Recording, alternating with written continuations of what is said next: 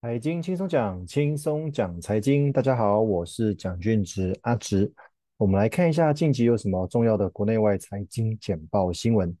第一则新闻：新兴国家太早降息的隐忧。其实欧美国家目前为止大部分都还是处于升息的状态。不过，因为升息如果升得过多、频率过高的话，其实对经济来讲是一个伤害，因为升息就意味着资金被抽回去银行端，哦，就是等于是热钱会变少。那热钱少的话，就缺乏那个动能让那个经济成长。所以有些新兴国家在想说，如果经济并没有成长的话，我是不是要改成降息？哦，就是做反向的动作，让市场上面有更多的热钱来刺激他们的经济。不过这个就是很难去抉择啦，因为你如果热钱过多的话，那个市场的这个经济过于热络的话，就会有所谓的通膨。但是如果市场的资金不多，过于冷清的话，那又会影响到所谓的经济成长的动能。那这就是过去一年多以来各国的央行所头痛的地方，我到底该持续升息，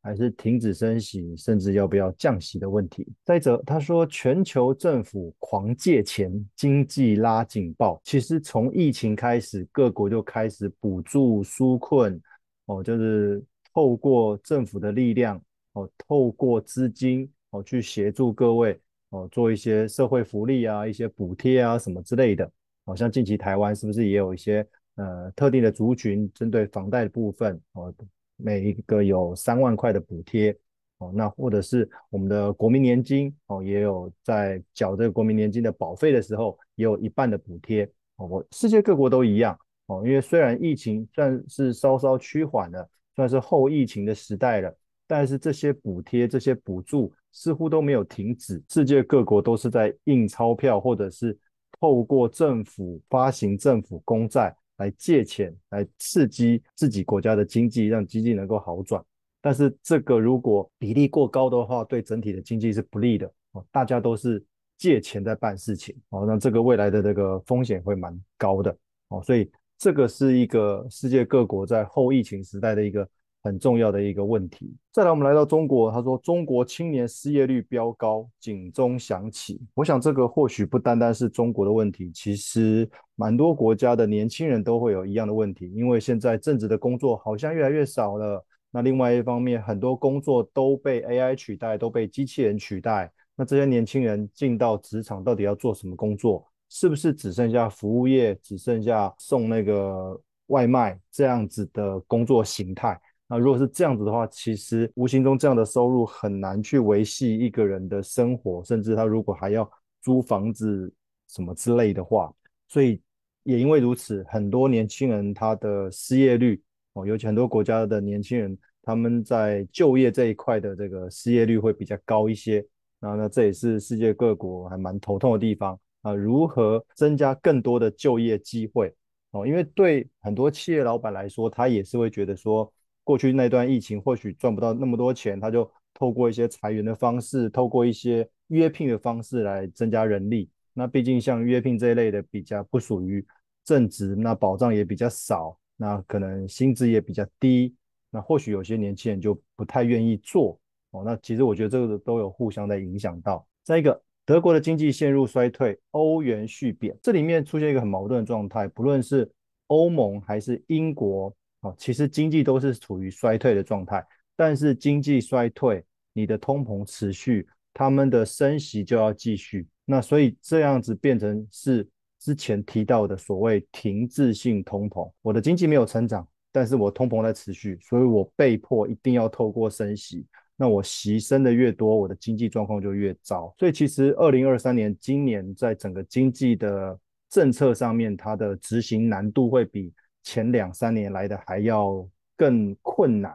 哦，因为前两三年很明确的就是因为疫情的关系，要透过一些方法刺激经济，但是现在却是经济不佳，但是通膨持续哦，那我被迫要升息哦，所以其实二零二三年的整个经济市场并不是那么的容易啊。相形之下，刚刚讲到德国，现在提一下英国，英国四月的 CPI 指数就是物价通膨指数，年增率八点七趴。恐怕持续升息。我刚刚提到了经济不好，但是通膨竟然还有八点多，哦，这台湾这边只有两点多，英国那边八点多的通膨，其实真的蛮可怕的。哦，这个数字非常的高哦，所以物价非常的高，这个痛苦指数也同步会飙高，那他们只好透过升息。哦，简单讲就是过去这一整年英国的升息的这个政策并没有办法有效抑制通膨这件事情，所以这个如果升息一旦停止的话，其实不见得是好事情。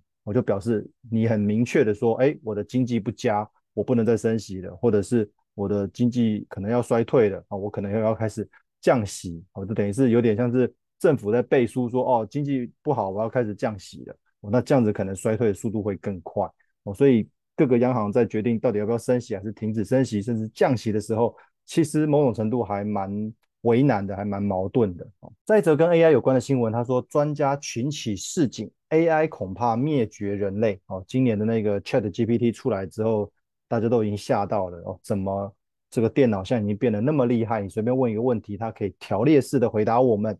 那接着 AI 可以帮我们做更多的事情，无论是电影啊，或者是一些歌手的声音啊，这些都可以做合成。那我觉得这个未来要想办法变成人机协作啦，就是人脑跟。电脑两个要互相合作，而不是变成让电脑有了那个人的思考模式之后，那反过来变成电脑是主人，那人类变成是仆人之类的。哦，当然这个是过去都是在科幻小说里面才会出现的，但是随着今年的这个电脑的大跃进，哦，这个科技的大跃进，我觉得这件事情很有可能发生，所以才会有很多专家阻止这个 AI 继续开发下去。但是我觉得这条路。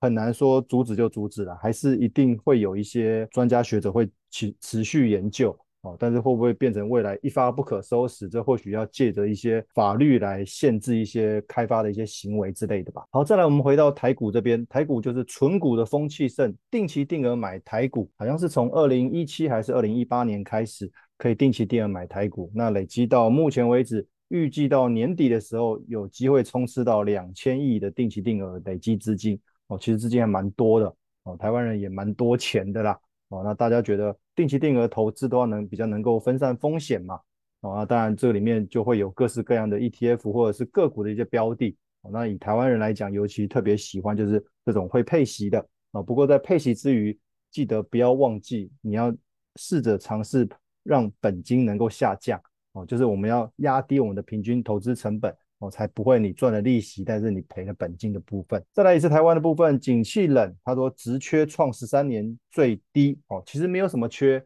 是真的大家都有工作吗？倒也不是，就刚刚前面提的，其实对老板来讲，他没有释出那么多职缺，哦，他们要降低一些人事成本。哦，还有尤其制造业，过去这一年减了大概三万多个职缺。哦，或许制造业的部分，很多时候过去都是年轻人在做负责的。哦，那当然，这样你少了那么多工作机会的话，无形之中对年轻人的失业率来讲也是增高的。哦，那再加上因为现在科技的进步，很多过去年轻人在学校学的，你出了社会可能又不太一样了。哦，因为现在进步的速度很快，很多新的产业出来，很多一些呃旧的产业或者是一些呃劳力密集的产业可能会逐渐被机器取代。哦，所以接下来的变化是还蛮大的。再来一个刚刚提到的，我们的国民年金。今年四月到十二月的保费，政府要补助五十趴。好的，一方面就是如果你没有其他的社会福利保险的话，你可以投保国民年金。只是现在很多人也都不爱缴，因为总觉得缴这个可能未来拿不到太多钱哦。其实各位可以去算一下，我觉得如果你是没有其他社会福利保险的话，国民年金是一个不无小补的机会，而且今年从四月到十二月可以补助一半。哦，其实保费也降了蛮多，少了不少哦。那保费少了一些，那未来还是可以领到一些钱。我觉得有时候这个部分是可以评估一下啦。哦。不过这里另外一个角度就是，刚刚前面一开始提的，政府因为花钱来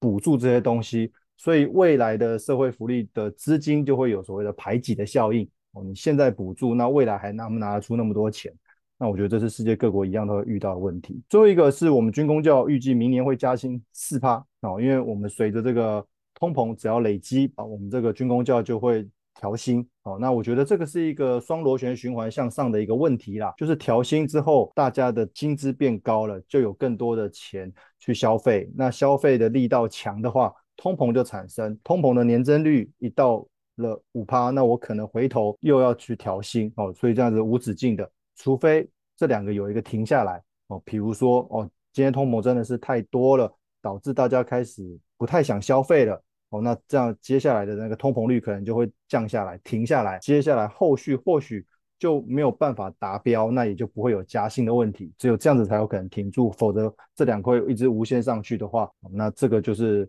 要看后续的整个环境的变化。好，以上就是各大报的财经简报新闻，希望各位能有些收获，谢谢。